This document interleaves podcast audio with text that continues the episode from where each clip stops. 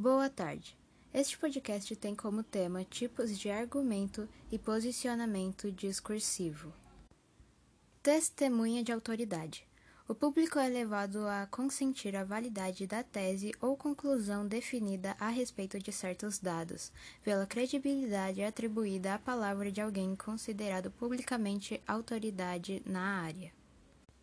É baseada na opinião de um especialista, tendo geralmente a seguinte forma: por exemplo, Aristóteles disse que a Terra é plana, logo, a Terra é plana. Segundo João Pablo Rodrigues, jogador de futebol que já jogou na seleção do México, não deveríamos legalizar a maconha.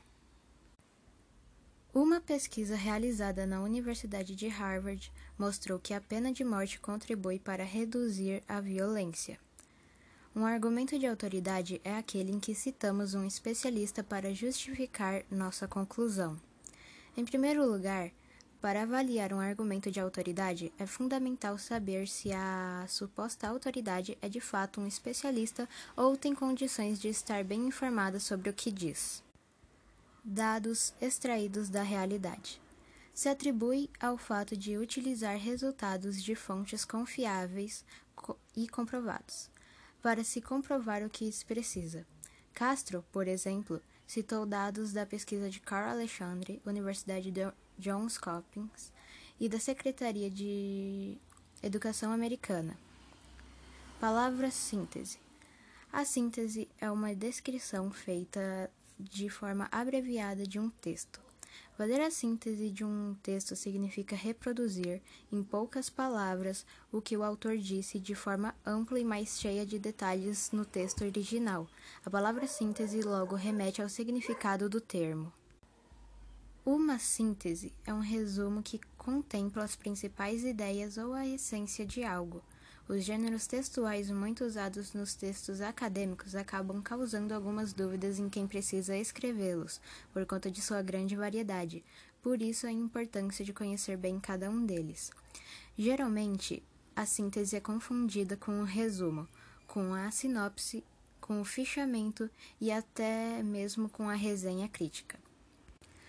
O resumo assim como a síntese, reúne as principais ideias do texto de origem, no entanto, ele é mais impessoal.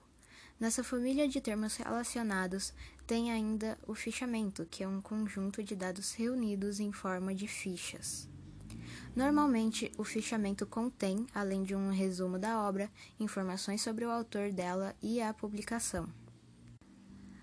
Para fazer uma boa síntese, é necessário ler atentamente, conectar as ideias, organizar seu texto, não alterar o conteúdo, não esquecer das normas da ABNT. De forma resumida, Fazer uma síntese nada mais é do que resumir uma ideia, abordando todos os pontos que conectam essa ideia em um pequeno parágrafo ou até mesmo em uma frase. Os sites e fontes utilizados para a pesquisa foram o livro de língua portuguesa, o site Educa Mais Brasil, o site EADPUC Goiás, o site Escrevendo o Futuro e, por último, o site Canal do Ensino. Este foi o podcast da primeira semana. Obrigada por ouvir. Tenha um excelente dia. Boa tarde. Este podcast tem como tema tipos de argumento e posicionamento discursivo, sendo eles verdades universais, causas e consequências e ironia. Bom, vamos para o primeiro. Verdades universais nada mais é do que uma verdade válida para todo lugar e a qualquer momento. A lei é uma proposição daqueles poucos cidadãos que têm acesso à verdade, que sabem o que é a verdade. Um exemplo seria a ideia ou conceito triângulo equilátero. É universal, pois ele sempre tem três lados e três ângulos iguais em qualquer tempo e em qualquer parte do universo. Causas e consequências. A conjunção é um importante elemento da língua portuguesa usado para conectar as orações. Tecnicamente, a conjunção é a palavra invariável que relaciona duas orações ou dois termos semelhantes que exercem uma mesma função sintática, tendo dois grupos, sendo eles as subordinativas e coordenativas.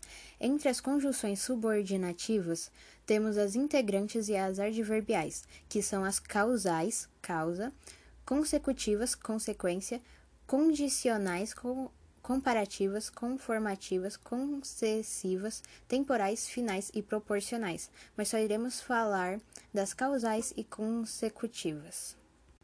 Conjunção causal. A ideia de causa é ligada ao que provoca uma determinada ação ou fato, o motivo declarado na oração principal. A principal conjunção subordinativa causal é o porquê, mas também destacamos as conjunções e locuções causais, pois pois que, já que, uma vez que e visto que. Como exemplo, não podemos esperar por ele porque já estamos atrasados, ou cancelaremos a viagem visto que com o temporal é mais perigoso. Conjunção consecutiva. Resultado das orações subordinadas adverbiais consecutivas. É o efeito do que é declarado na oração principal. As principais conjunções consecutivas são que, precedida de de forma que, de modo que, de sorte que, tanto que, além das estruturas tão que, quanto que e tamanho que. Exemplos: ele não consegue tomar banho sem molhar todo o banheiro. Chegamos em casa tão cansados que nem fizemos o jantar.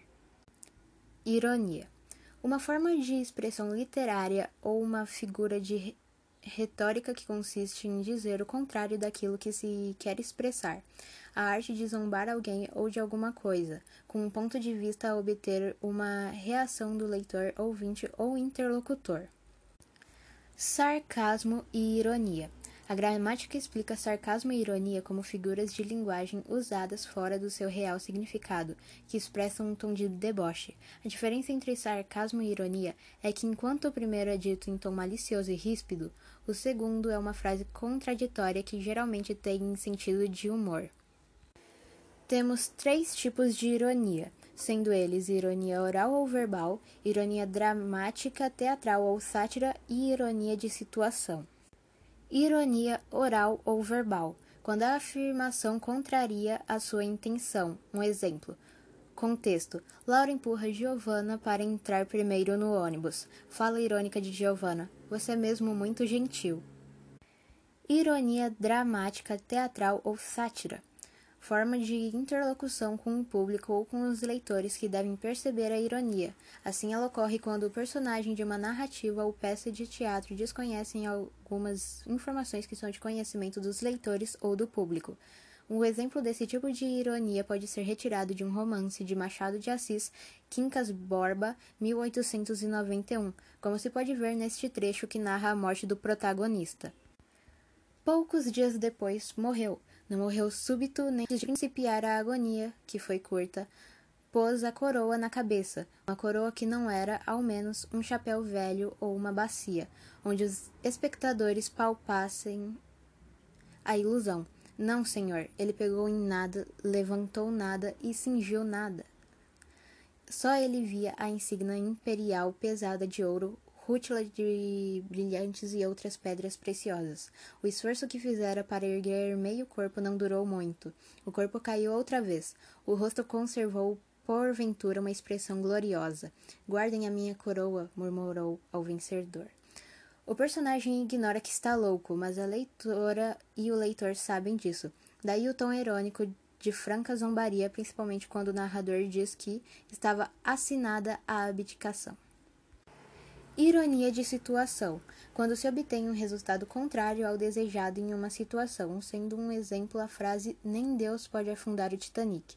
Crenças à parte, se essa frase foi mesmo dita, ela precedeu uma indesejável ironia de situação, pois no dia 15 de abril de 1912, o navio se chocou contra um iceberg e afundou, matando cerca de 1.500 pessoas. Assim, quando o construtor do navio disse essa frase, ele estava afirmando que seu navio jamais afundaria, mas, como sabemos, ocorreu o contrário.